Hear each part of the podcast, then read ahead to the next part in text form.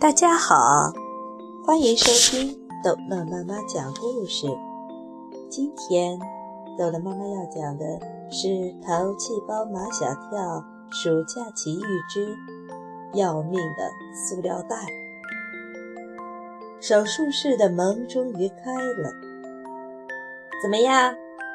马小跳和小非洲争先恐后扑了进去。鹿救活了吗？兽医十分沮丧地摇摇头。我把小鹿从母鹿的肚子里取了出来，但是母鹿还是没有能救活。母鹿是因为生小鹿死的吗？不是，兽医十分肯定地说，它瘦的皮包骨头，一定是得了什么病。什么病？是癌症吗？马小跳只知道得了癌症这样的病才会死去，现在还不知道。兽医说：“我要给他做解剖，才能判断出母鹿到底是得了什么病。”刚刚经过剖腹产出来的小鹿十分瘦弱，幸好大黄狗还有奶水，他们把小鹿放在他的面前。大黄狗十分警惕地看着小鹿，看着看着，眼睛里渐渐地充满了慈爱之情。它温柔地舔着小鹿，像对待那两只小獾一样。它又把小鹿看作是它的孩子了。小鹿的妈妈死了，马小跳只好把小鹿带回奶奶家，让大黄狗来哺育小鹿。第二天一大早。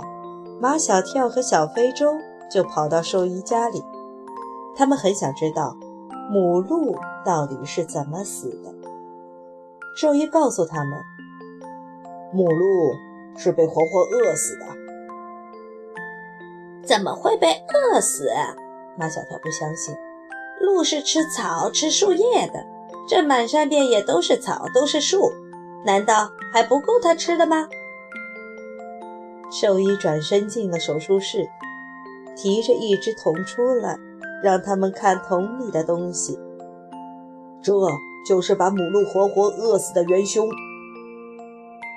桶里装着一堆沾满血迹的塑料袋，兽医用镊子一条一条夹起来给他们看，大大小小的，一共有二十几条。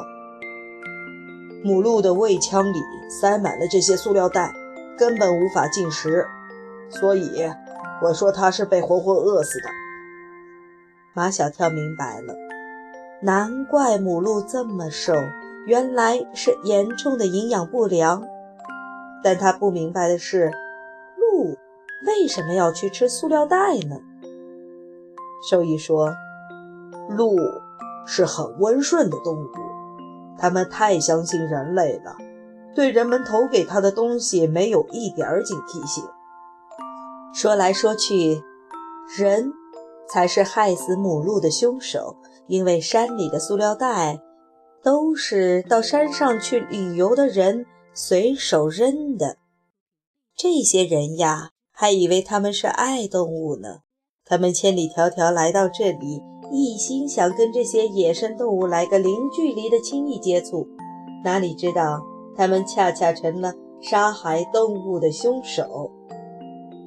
从兽医家出来，马小跳和小非洲不放心小鹿，又匆匆赶回奶奶家去看小鹿。小鹿还没有足月，就从他妈妈的肚子里取出来，一直到现在还没有睁眼睛。大黄狗像个称职的妈妈。一刻也没有离开过小鹿，全家人都围着小鹿，都在担心小鹿能不能活下来。作孽哟！爷爷唉声叹气：“这么小就没有了吗？可怜的小东西！”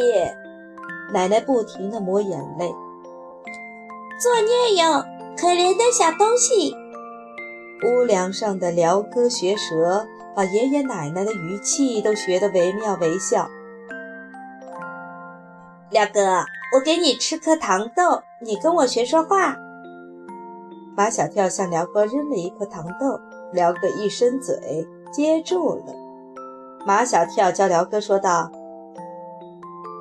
小鹿的妈妈哪儿去了？塑料袋把它害死了。”小鹿的妈妈哪儿去了？塑料袋把它害死了。这句话有点长，辽哥开始说的不是那么顺溜。马小跳陪着他练了一会儿，他便说的顺顺溜溜、字正腔圆了。跳跳娃为什么教辽哥说这句话？奶奶揉着心口，我听着就伤心。呃，我要把辽哥带到进山的路口那里去，还要把小鹿也带去。小非洲，你去不去？你去，我就去。小非洲并不知道马小跳要带着辽哥和小鹿到那里去。干什么，但跟马小跳在一起就有趣，就好玩，所以小非洲想都没有想就说去。马小跳让小非洲找来一根竹竿，在杆顶上扎了一条大白塑料袋，让小非洲当旗子一样的举着。然后又把平板车套在那头跑得像马一样快的黑猪黑旋风身上。马小跳到大黄狗的身边去抱小鹿，大黄狗护住小鹿，对马小跳怒目而视。好好好，让你也去。大黄狗先跳上平板车，让小鹿躺在他怀中。黑旋风拉着他们来到进山的路口。路口是游人进山的必经之路。游人们一见猪拉车，又听见辽哥呱啦呱啦地说着人话，都好奇地围了过来。小鹿的妈妈哪儿去了？塑料袋把它害死了。辽哥站在马小跳的肩头上，反反复复地说着这句话。小非洲把竹竿上的大白塑料袋像旗子那样舞得哗啦哗啦响。开始，围观的人都还在笑。辽哥说的话像流不断的水，不断地灌进他们耳朵里。又看看平板车上躺着大黄狗怀中的小鹿，他们渐渐明白是怎么一回事了，就再也笑不出来了。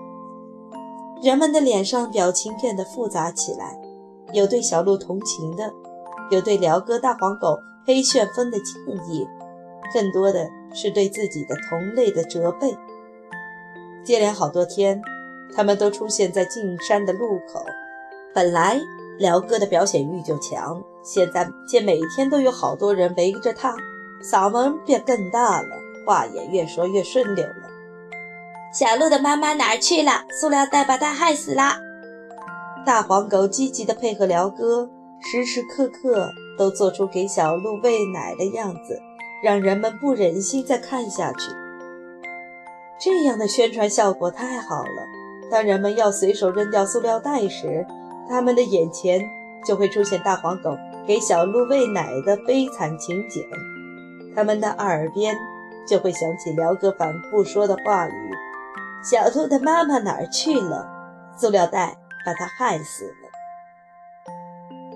好，这一集的故事就讲到这儿结束了。